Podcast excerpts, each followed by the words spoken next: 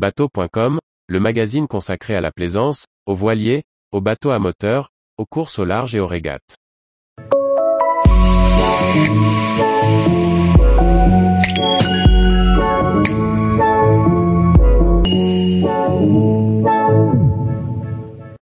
Pram, un dériveur de promenade adapté à la construction amateur. Par Briag Merlet. En lançant la Pram, le cabinet d'architecture navale Beau s'est fixé un cahier des charges clair, faire un dériveur simple et moderne, tout en renouant avec la joie des petits bateaux en construction amateur. Un pari assez réussi. Associés au sein du cabinet d'architecture navale Beau, les jeunes Alan Le Calvé et Yuri Gage, développent une gamme de petits voiliers avec un objectif complexe, la simplicité. La Pram, dériveur solitaire de 3,35 mètres, est le plus petit modèle. Elle devrait être rapidement suivie par les premiers exemplaires du canot, un dériveur double de 5 mètres et de l'Ahara, un voile aviron de 6 mètres. Si comme quatre boats solitaires, la Pram pourrait être comparée à un laser, son programme n'est pas le même. Alan Le Calvé en explique la genèse, Yuri a pensé la Pram pour son usage sur la petite mer de Gavre au départ. L'idée était de pouvoir s'y balader et traverser facilement. On peut emporter le pique-nique de la journée, emmener un enfant avec soi.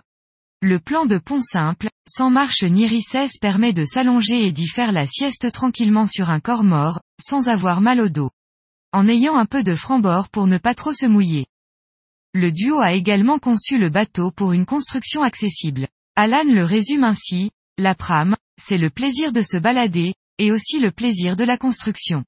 On espère aussi attirer du monde sur l'eau en rajeunissant la construction amateur. Le temps de construction estimé pour un amateur est de 160 heures. Pour cela, les architectes navals ont dessiné un bateau en contreplaqué époxy aux formes simples. Entièrement développable, il possède des bouchins vifs, assemblés en cousu collé. Selon ce qu'il souhaite, le client pourra recevoir un kit découpé, prêt à assembler ou les plans s'il souhaite le découper lui-même. Alors que les premières unités ont été construites dans le cadre de chantiers collectifs avec des personnes sans expérience, les architectes de Beau ont détaillé les besoins, et estimé à 15 mètres carrés la surface nécessaire à la construction.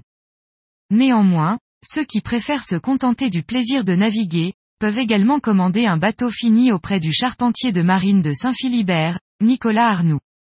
Si le constructeur amateur dispose évidemment de liberté de manœuvre pour ses choix de construction, les modèles vendus finis s'inscrivent dans une volonté de fabrication à moindre impact environnemental.